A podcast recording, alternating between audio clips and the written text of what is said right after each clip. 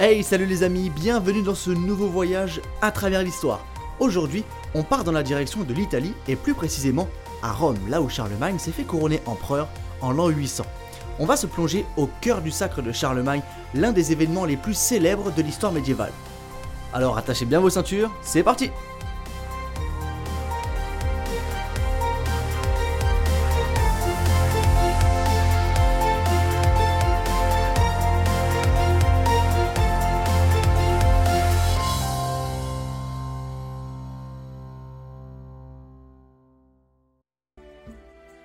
Charlemagne, dit Carolus Magnus, est le roi le plus important de la dynastie carolingienne, qui lui doit son nom d'ailleurs. Charlemagne est un fin stratège, pragmatique et redoutable. Il est un grand chef de guerre qui contribue à l'agrandissement du royaume de France. Il enregistre des succès retentissants en Lombardie, en Saxe ou encore en Bavière.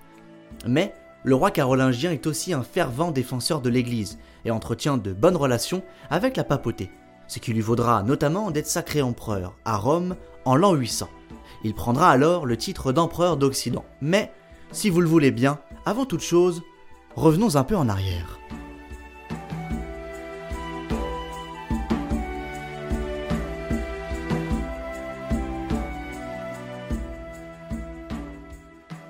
Fils de Pépin le Bref et petit-fils de Charles Martel, Charlemagne voit le jour en...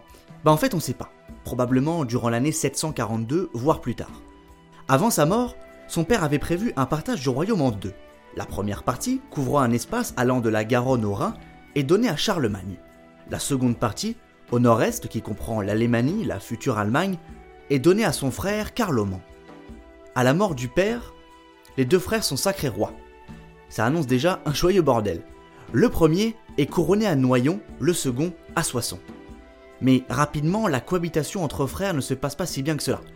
Carloman refuse d'aider son frère lorsque celui-ci est secoué par des troubles en Aquitaine qu'il parvient finalement à régler seul. Mais toutes ces tensions ne sont que de courte durée, car Carloman décède en 771. Charlemagne est alors seul et unique roi des Francs, le règne du roi carolingien peut commencer.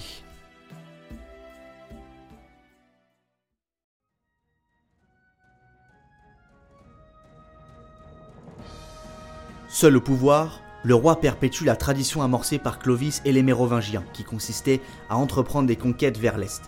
La première cible, les Lombards, au nord de l'Italie actuelle. Les Lombards, pour Charlemagne, représentent une source potentielle de danger. Charles avait répudié la fille de leur roi Didier après l'avoir épousée.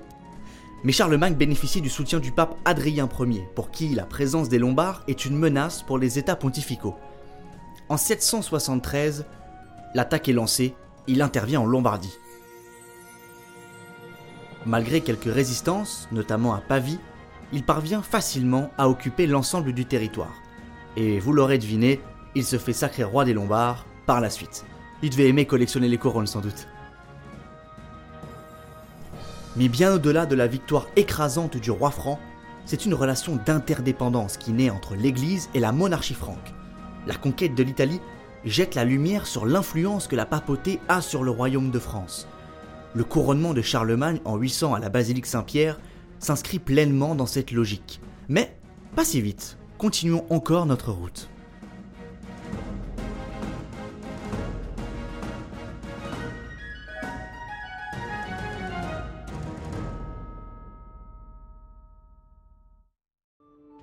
Élargi par ses conquêtes, le royaume franc renferme peu à peu l'Occident chrétien.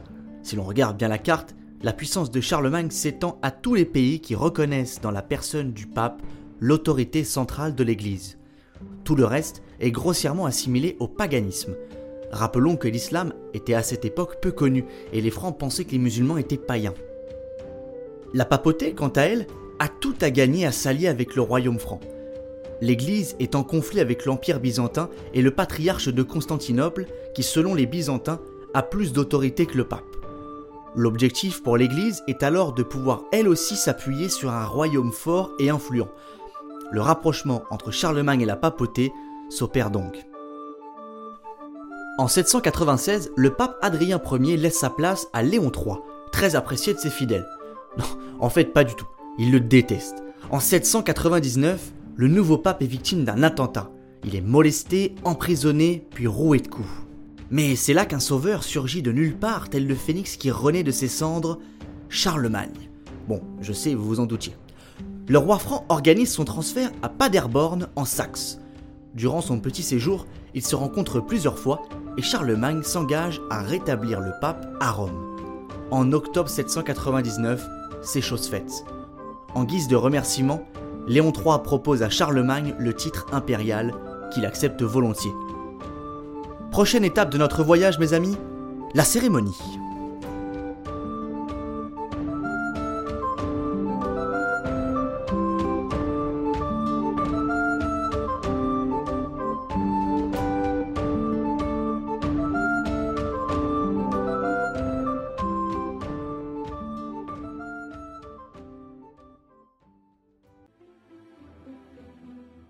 La cérémonie se déroule le 25 décembre de l'an 800 à Rome.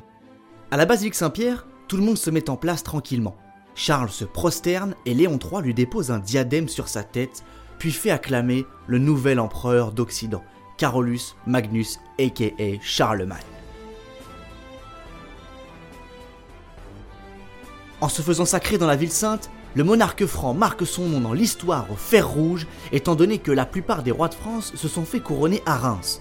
De façon symbolique, il se présente comme le continuateur lointain de l'Empire romain d'Occident, et surtout en rival potentiel de l'Empire byzantin. Et ça, Léon III l'a bien en tête.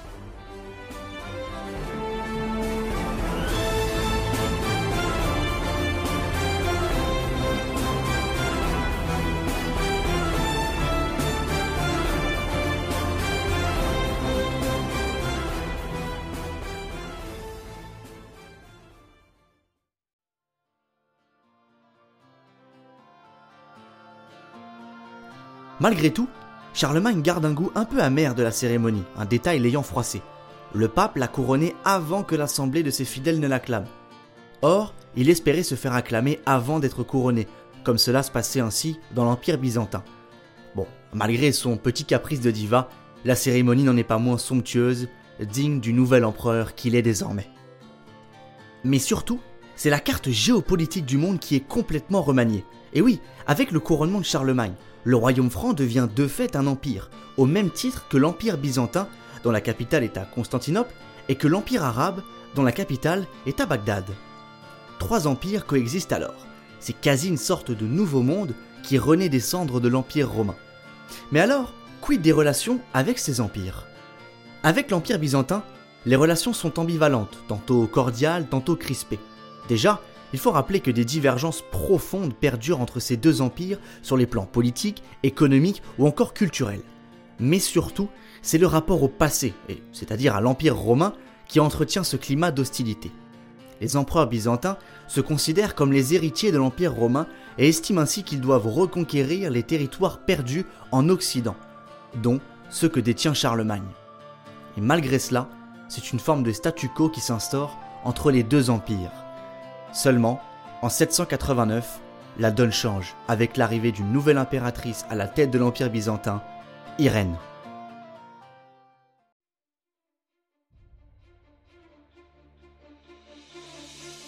Contrairement à ses prédécesseurs, Irène adopte une politique plus agressive vis-à-vis de l'Empire de Charlemagne. L'objectif est clair, reprendre le contrôle de l'Italie, considérée comme une composante naturelle et évidente de l'Empire byzantin. Mais Irène ne veut pas s'enliser dans un conflit qui pourrait lui être fatal. Pour apaiser les tensions, elle fait une proposition à Charlemagne. Marier son fils Constantin et la fille du roi des Francs, Rotrude. Charles accepte et un traité d'alliance est signé par la suite. Mais tout cela ne sera que de courte durée. En 787, les tensions repartent de plus belle après que les évêques francs ont manqué le concile de Nicée organisé à l'initiative d'Irène. Charlemagne estime que son empire est plus légitime du point de vue religieux et tourne le dos à Constantinople. Le mariage entre Constantin et Rotrude est annulé. En 790, Constantin renverse sa mère et tente de renouer le dialogue avec les Francs. Mais voilà qu'en 797, Irène renverse à son tour son fils. Trois ans plus tard, le sacre de Charlemagne pousse les tensions à leur paroxysme. Car techniquement, Charlemagne reçoit le titre d'empereur des Romains. Et cette idée-là est insupportable pour les Byzantins.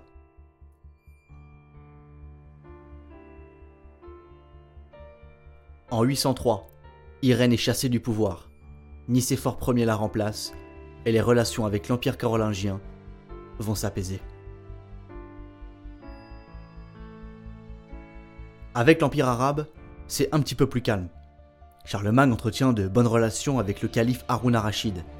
En revanche, avec l'émirat Cordoue, en Espagne, les relations sont beaucoup plus tendues. Mais ça, c'est une autre histoire.